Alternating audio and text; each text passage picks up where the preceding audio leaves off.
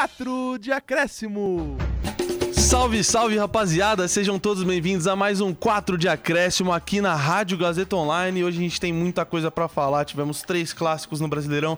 Um que importa mais um pouco, outro que teve bastante coisa movimentada e um com direito a goleada, hein? Nesse programa a gente vai falar, como eu adiantei, dessa rodada do Brasileirão. No segundo bloco a gente vai prever né? Porque a gente aqui prevê as coisas do que vai rolar na Copa do Brasil. No terceiro bloco, informar para vocês o que rolou na Europa e, claro, nossos quadros queridos, como Fora do Eixo, Passa para Elas e por fim, o quadro de perguntas. Então, se você ainda não mandou, você pode mandar no arroba 4D underline acréscimo ou no nosso WhatsApp 11 99314 1010. 11 99314 1010. Então é isso, vamos começar o programa, pode puxar a vinheta.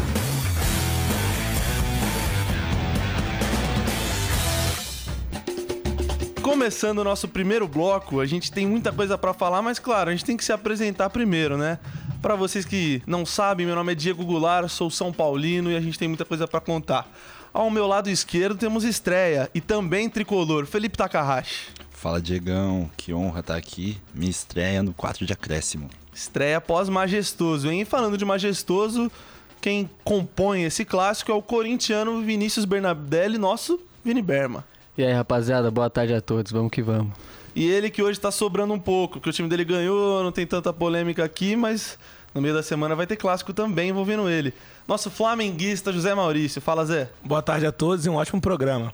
Um ótimo programa e vamos começar, né? Mas a gente vai deixar um pouquinho mais para depois, porque a gente vai seguir a ordem cronológica desse incrível Brasileirão e olha, tem muita coisa para falar. Como é bom o Campeonato Brasileiro, hein, rapaziada? Como é bom. Como é bom. Vamos começar já no sábado, já que falei de Flamengo, vamos falar de Flamengo. Um jogo com coisas bastante esquisitas, hein? O Flamengo do Sampaoli foi visitar o Bahia lá na Fonte Nova e ganhou por 3 a 2 Os gols foram de Biel e Ademir do Bahia. O Ademir que era do Galo e do América, o Biel aquele do Flu, né? Aquele que. Muito bom jogador. Bom jogador, bom Jogando jogador. bastante, mano. E os gols do Flamengo foram deles: Matheus França, Gabigol de pênalti e Davi Luiz. 3 a 2 portanto, mas curiosidade nesse clássico esquisito. Clássico não, perdão, nesse confronto, né? Clássico se fosse, que isso. Nossa senhora. No intervalo, é, na volta do intervalo, o Sampaoli, técnico do Flamengo, fez cinco substituições. Ele fez toda a cota de substituição já na volta do intervalo para os 45 minutos finais, o que é algo bem maluco, né? Algo um pouco Não é doido. inédito. Porque assim, se alguém se lesiona, se, algo, se o goleiro, que foi trocado também, o Santos entrou no lugar, né? é, do Matheus. Matheus Cunha. Matheus Cunha. É, se o goleiro. O, o Matheus Cunha, pelo que o São Paulo falou, sentiu um desconforto. Os médicos falaram que não era bom ele voltar. E todo mundo sentiu desconforto, então teve que fazer essas substituições de acordo com o São Paulo que ele falou na coletiva. Mas, claro, se de fato foram obrigatórias mesmo, beleza, não tem o que fazer. Mas não é comum, né? Porque se alguém se machuca, e aí? Como é que faz? Mas, uma boa vitória que deixou o fantasma da zona de rebaixamento longe. Como a gente falou, zona de rebaixamento nas primeiras rodadas é nada, por enquanto. E aí, Zé, deu uma animada esse, esse jogo? Olha, se você me perguntasse só o primeiro tempo, eu ia falar, pô, perfeito, o time jogou muito bem. O Cebolinha tem me impressionado bastante, tem participado bem. O Davi Luiz fez o primeiro gol dele, né? Só tinha feito gol contra contra o Maringá. Deu assistência? E deu, fez gol e deu assistência. Eu Que isso? tava achando loucura Um isso. dia de atacante. Um dia ele tá- E o Gabigol também fez gol, né? De pênalti pra variar, porque ultimamente tá só assim pra fazer gol mesmo. Pois é. Só que aí vem um problema, né? As lesões. Em cinco é impressionante, né? A gente pode falar disso. Cinco lesões é um negócio impressionante. E pelo visto, várias séries. O Matheus Cunha, pelo que eu tava vendo, já não tem chance de jogar contra o Fluminense. O Davi Luiz também não. O Cebolinha, a chance também tá baixa. Então, assim, muito me, me deixa triste isso, sabe? Porque parece que o time tava tendo uma cara, parece que o time tava começando a melhorar o desempenho. E aí toma esse choque aí de realidade. Então, assim, vai ser complicado. Mas o Flamengo não desiste, né? O Flamengo não pode desistir. E sobre o juiz que a gente vai falar, né? Nossa, vamos falar, vamos é impressionante. falar. O árbitro Paulo César Zanovelli, que pra quem não sabe, na rodada anterior a essa, apitou São Paulo e Fortaleza no meio de semana, ele simplesmente nesse jogo lá na- no Ceará aplicou cinco cartões amarelos e dois vermelhos, sendo o Nestor um deles que desfalcou no clássico, ficou bastante chateado, é, inclusive manifestou tal chateação nas redes sociais. Já foi bastante questionável essa atuação do árbitro. E aí, não satisfeito, não satisfeito com o erro, né? ele- puseram ele ainda novo. apitar contra o Flamengo. Foi pior ainda, né? Foi pior, porque foram Foi. 10 cartões amarelos. 10. E do- dois expulsos, só que esses dois foram de um só lado dessa vez. Ih. Dois expulsos do, do Bahia, sendo o Rezende e o Canu. E, enfim, isso complicou bastante o, o Bahia, que tava bem no jogo nesse momento. Tava com. Tava perdendo só por um, um gol de diferença. Podia ir atrás do terceiro gol pra empatar. E, enfim, foi prejudicado pela arbitragem, claro. Não, não falando que foi um erro capital que causou a derrota, como a gente vai ver mais pra frente discutir sobre um outro jogo da rodada que talvez tenha tido isso. Mas foi, enfim, foi polêmico, né, Zé? Foi. E, pô, a média dele são 113 cartões amarelos e 14 vermelhos em 16 jogos. Que isso? Que isso. Ou seja, Absurdo. tem alguma coisa errada, gente. Bastante errado. E, pô, a expulsão do Bahia foram duas expulsões em dois minutos. Pois é, Assim, complicado. coisa que eu nunca vi na minha vida. Pois é. Então, assim, tem que ficar de olho aí. Não sei se ele vai continuar apitando os jogos aí da CBF, mas Ah, vamos vai. ver, né? É. Vai sim. Tá uma várzea o Campeonato Brasileiro, Copa do Brasil, tudo que tá envolvendo arbitragem nesse sentido, porque parece que você só você comete erros e não é punido por Não isso, é. né? Eu sou a favor de árbitro dar entrevista após-jogo, gente. Eu, Eu pô, também. sou muito a favor Tem que explicar o que aconteceu, Muito. né? Bom, mas tapa, né? pra quem não sabe, o Flamengo vai enfrentar o Fluminense no meio de semana. O Flamengo vem de uma vitória, assim como o Flusão do Diniz, que ganhou lá no Maracanã por 2 a 0 contra o Cuiabá. O Cuiabá que tá na zona de rebaixamento, é o 18º no momento, 18º colocado. E os gols foram de Nino e Ganso. Então mais um gol de zagueiro e mais um gol do Ganso. Né? O Ganso fez mais dois gols. E mais um jogos. do Ganso, né? É, Mais um passo Que do Ganso. atuação, hein? que atuação do Ganso tá voando muito. E é, é aquilo que a gente tá falando. O Flu tá jogando demais, demais. E talvez o eletrocardiograma que o Berman sempre fala esteja voltando a se estabilizar, porque teve umas derrotas, um- uma derrota, um empate, enfim. E aí, Taka, você acha que o Flusão vai dar, vai conseguir ser firme nesse Campeonato Brasileiro ou a briga pra eles é mata-mata? Pô, eu acho que ele tá bem estabilizado e pode estar voltando o craque de Xerém, né? Thiago Silva. É verdade. Existem, existem rumores e aí eu acho que o buraco fica mais lá embaixo. fica lá embaixo. Nino e Thiago Silva não ia passar nada, né? E o Marcelo ainda na lateral esquerda. Nossa, ia ficar complicado. Gente. Eu Ganso, Cano. Eu tô preocupado. Tô preocupado. Pra quem não sabe, esses rumores só aumentaram depois de uma. Já, já existiam os rumores de jornalistas, mas o rumor só aumentou mais ainda quando o Thiago Silva fez uma postagem na- nas suas redes sociais, no Instagram, um textinho um pouco com carinha de despedida do Chelsea. Sim. Não foi uma despedida, falou. Ainda não acabou a temporada, mas queria pedir desculpa aos Blues, torcedores Blues, por terem por essa temporada abaixo do que se espera do Chelsea, principalmente por ter sido o time com mais investimento nessa janela.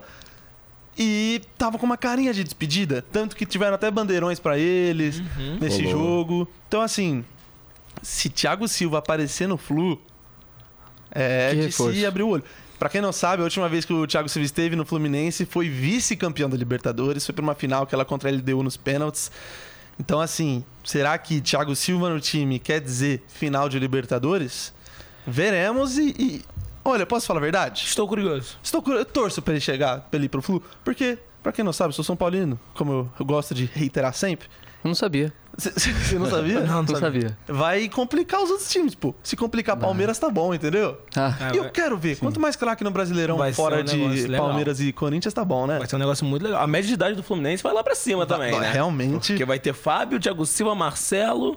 Cano, Ganso. Ganso. A média vai lá pra cima. Mas o futebol tá lá em cima também. Tam- É verdade. É. Assim como.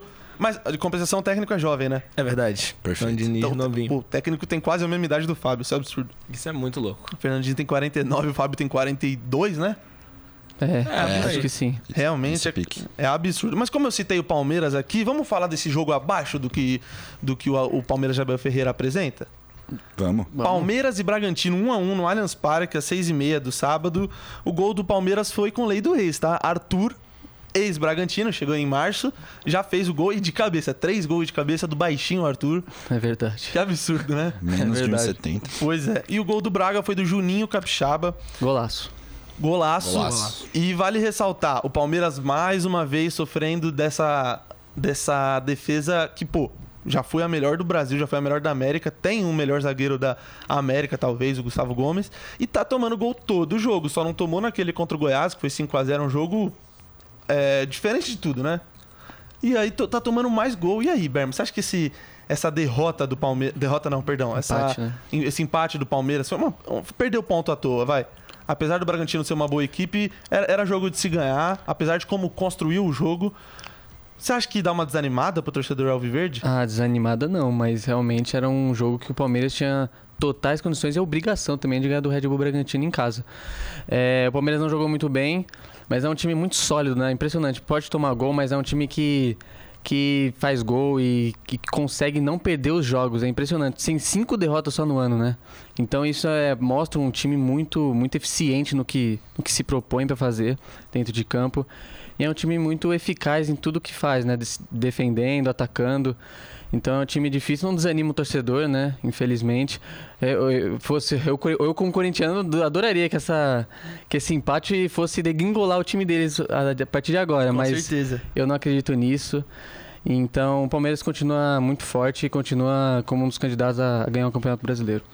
Concordo com você. Candidatos não, porque eu já falei aqui, Palmeiras já é o campeão brasileiro. Esse é o meu palpite. Mas tá dando, dando chance dos outros sonharem, porque esse empate fez com que o Palmeiras não assumisse a liderança, tá um ponto apenas atrás do Botafogo. Poderia ficar dois, porque o Botafogo perdeu, mas já a gente fala disso.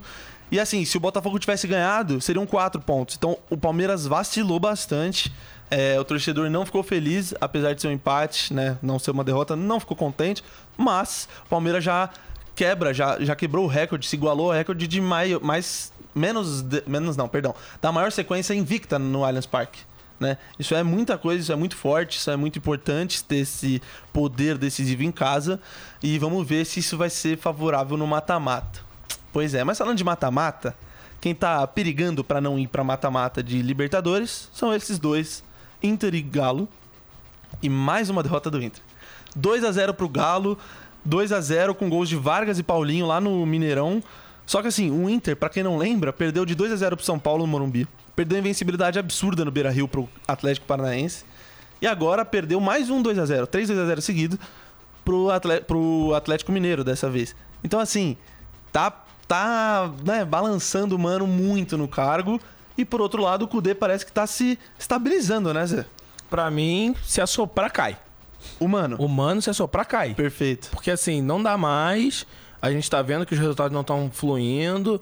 O elenco não é ruim. Eu não acho o elenco do, Galo- do Inter ruim. Mas assim, o resultado não tá vindo. E isso preocupa bastante. Principalmente pra um time que, né, foi vice-campeão ano passado. Já o Galo tá crescendo, viu? Tá crescendo. Tá numa crescente aí, Paulinho jogando muita bola. Hulk entrou no segundo tempo, deu uma assistência. Eu não sei não, tô começando a ficar preocupado. E sabe quem mais deve estar preocupado? Quem? Alguém que vai enfrentar o Galo essa semana Eu. na Copa do Pois Brasil. é, o Tô Corinthians, bastante, tá? hein? Corinthians Tô vai bastante. enfrentar o Galo logo menos. Isso aí sempre é Mas, pedreira, né? É, é, só, é pedreira, né? Nossa, Como só foi pedreira, agora. né? Mas a gente fala de Corinthians porque eu quero deixar os clássicos por último. Porque vai, ser, vai ter o que falar, vai ter bastante coisa, inclusive discussões, eu acho, hein? Discussões porque temos dois São Paulinos e um corintiano aqui. Quase que eu falo palmeirense, nada a ver, né? Nada a ver. Tô maluco, tô Pelo maluco. amor de Deus. Bom, vamos só contar pra vocês como rolou ah, o que rolou nessa rodada pra vocês entenderem como tá a tabela. O Grêmio empatou com o Fortaleza lá na Arena do Grêmio às 4 horas da tarde do domingo. Decepcionante. E um jogo chato, vamos falar a verdade. chato. Fortaleza mais um 0 a 0 né? Seguido, porque tinha vindo do 0 a 0 contra o São Paulo. É, o Grêmio também vem de mais um jogo chato, decepcionante, porque tinha acabado de tomar 4 a 1 do Palmeiras. Então, ab- abre o olho o torcedor gremista. E pro Fortaleza, querendo ou não, empatar com o São Paulo em casa e empatar com o Grêmio fora não é horrível. Não é horrível. Não é ruim. Jamais. Fortaleza tá em oitavo colocado, tá legal, tá interessante. Claro que dava pra ganhar do Grêmio, porque o Grêmio tá meio desorganizado, mas tá bom, né? Tá legal, tá bacana. Tá bacana. E aí agora temos esse jogo torcedor santista. Os três torcedores santistas do Brasil co- podem comemorar muito. Vasco e Santos, 1 a 0 pro Santos lá em São Januário, hein? Lá em São Januário com o gol dele de novo, David Washington. E é o que eu falo sempre. Se, ca- se você cavar na areia lá de Santos, sai três moleque com nome composto pra salvar o time. É bizarro. É impressionante. Toda hora, toda hora que o Santos tá mal, É tem alguém pra salvar eles. É impressionante. Alguém da assim, base. Eu tô em choque. E o moleque tem 17 anos. E é um tanque. É um tanque, joga muita bola, tá fazendo gol que tem tudo para ser mais um craque que o Santos revela É. e que salva o Santos de situação ruim, porque, pô, o Santos nesse momento tá em sétimo colocado. Tá acima de Fortaleza, acima de São Paulo, acima de Corinthians, acima de uma galera, Sendo Flamengo. acima do Flamengo. Assim, pro- Uhum. o Santista agora deve estar assinando papel pra acabar o campeonato. É, com Assinando. certeza. Com certeza. Felizão. Santos encaixou, hein? Tô achando que encaixou. Mas já já a gente fala um pouco do Santos quando a gente falar de Copa do Brasil, porque, enfim, tem coisinha pra contar pra vocês.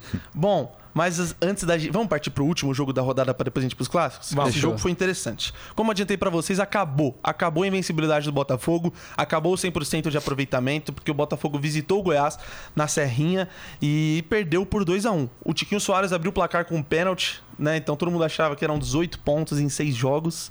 Mas aí, Goiás, como. Ó, eu tinha adiantado aqui, não sei se no programa dos bastidores, porque às vezes eu mudo de opinião, vocês me perdoem. Mas era a cara do Brasileirão e do, do Botafogo e dos pontos corridos e do Goiás, enfim, cara de tudo pra ganhar. O Botafogo ganha de Flamengo, Galo, Corinthians, eh, São Paulo. E aí vai lá e perde pro Goiás, que tomou 5 a 0 do Palmeiras. Então, assim, isso é brasileirão. Você não vê isso em campeonato nenhum no mundo. E não é uma incompetência do Botafogo ou mérito só do Goiás. É o nosso campeonato místico, é um folclore quase. É demais. Coisa na raiz. É, a- é. É a raiz Tem do um molho, campeonato. né? Tem um molho. É muito, muito, muito divertido esse campeonato. Eu agradeço sempre por fazer parte desse país. Os gols do Goiás foram de Bruno Melo e Maguinho. Você vê, Maguinho. Maguinho. Bruno Melo Maguinho conheço. decidiu.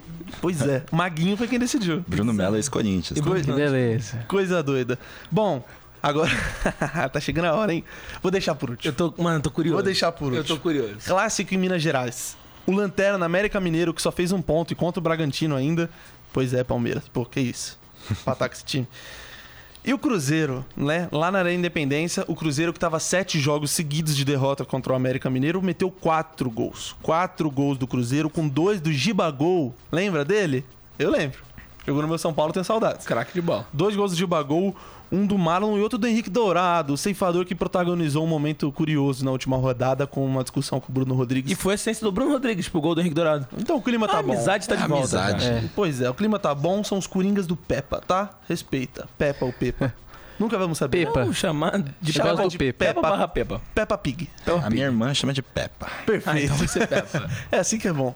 E aí, no outro clássico, esse foi muito movimentado. O Atletiba, lá na Arena da Baixada, Atlético Paranaense, Curitiba, 3 a 2 Gols de Pablo, ele mesmo. William Aquele. Bigode e Canóbio. E os gols do Coxa foram de Marcelo, Marcelino Moreno. Não é o Marcelo Moreno, não, Não é confunda. aquele. Marcelino Moreno e Robson. Robson ex-Fortaleza. E olha, esse jogo, o Cap esteve duas vezes atrás do placar. E no último lance, o Canóbio Virou fez o o gol da jogo. virada. Exato. 3 a 2 Que jogaço, jogo importantíssimo para deixar o Cap na quinta colocação e o rival, o maior rival do Atlético Paranaense, o Coritiba, em 17 na zona de rebaixamento. Que chata a situação. Muito chato. E venceu o maior. Venceu o maior, vamos falar a verdade. Venceu o maior. Claro. E agora, falando de, do maior do Brasil, São Paulo Futebol Clube, vamos falar logo? Vamos conversar? Que não Essa ganha faz um ver. tempo, hein? Mas Senta aí bem. que a gente vai trocar uma ideia, rapaziada. Majestoso, na Neoquímica Arena, às quatro da tarde do domingo, dia das mães. Inclusive, feliz dia das mães atrasado para todas as mães, todas as ouvintes, todo, todo mundo que tá ouvindo a gente, né? Olha, nesse dia das mães, ficou um negócio chato lá na Neoquímica Arena. Segue o tabu do São Paulo nunca ganhar lá. Mas, o Corinthians tá dois anos sem ganhar lá também, hein? Vocês querem dados? Eu trago dados. Vocês estão afim? Eu tô Eu afim tô. de dados, eu gosto. Então vamos lá. gosto. 17 jogos desde a fundação da Neoquímica Arena contra o São Paulo. 7 empates, 0 derrotas pro Corinthians e 0 vitórias pro São Paulo, obviamente. E apenas 10 vitórias. Apenas não, mas 10 vitórias pro Corinthians. Então, de 17 é quase que metade empatando, né? Sendo muito nesses últimos jogos, já que tá dois anos sem ganhar lá também. Mas o São Paulo, claro, não tem que se orgulhar. Muito longe disso. É ruim você, na casa do seu rival, nunca ter ganhado. Mas, gente, Jogou como nunca e empatou como sempre, é isso? Não ganhou como sempre? Então, jogou bem. Normal. Jogou bem, é disso que a gente vai falar. Jogou bem. Normal. Taca, como é que foi o jogo? Você acha que o São Paulo dominou muito esse jogo mesmo? Ah, ficou um empate com gosto de derrota pra gente. Eu- E de vitória senti- pros corintianos, De né? vitória total. É o que eu recebi de WhatsApp ali. Corintiano comemorando, segue o tabu. É, Eu não fiz isso. Eu não fiz isso. importante. Mas a arbitragem foi polêmica, né, Teca? Tá, Teca é complicado. Ô, Taca, teve um pênalti dado pro pro Corinthians no finalzinho do jogo que o, o atacante Wesley da base, né, moleque novo, é, tava correndo e aí o Rafinha tem uma disputa de braço com ele e aí o juiz interpreta que foi pênalti e aí o Roger Guedes no último lance do primeiro tempo empata e aí fica por isso mesmo o jogo. E depois teve um gol do Caleri que parece que foi falta dele em cima do Não Fagner. O que, que você acha? É, assim, no final do primeiro tempo ali, o Wesley, atacante da base, assim, tratou o Rafinha como se fosse um moleque também. O Rafinha ficou perdido. É, tem, isso a gente tem que aceitar. Mas não, eu não achei pênalti. É, contato normal de jogo. É o que eu falo, se não quer contato, vai jogar peteca. Perfeito. E você, Berman, você acha que valeu mesmo esse pênalti? Fala a verdade. Pra mim foi pênalti claro, porque não há uma disputa de bola ali. O Rafinha perde totalmente ali o jogador, o Wesley do Corinthians, que partiu para cima e humilhou ele. E aí ele não pôde fazer nada e resolveu empurrar. Por isso, para mim, foi pênalti. Foi pênalti, então? Foi pênalti. Foi Bom, pênalti. no segundo bloco a gente vai se aprofundar um pouco mais, a gente vai dar uma temperada nesse clássico e logo em seguida a gente vai falar da Copa do Brasil. Então olha só que coisa boa. A gente já emenda uma coisa na outra porque é assim que a gente funciona. Mas antes, no comecinho do bloco, vocês sabem. A gente vai dar uma viajada e fugir um pouco do eixo. Mas fica ligado, hein? Pode puxar a vinheta que a gente se vê já já.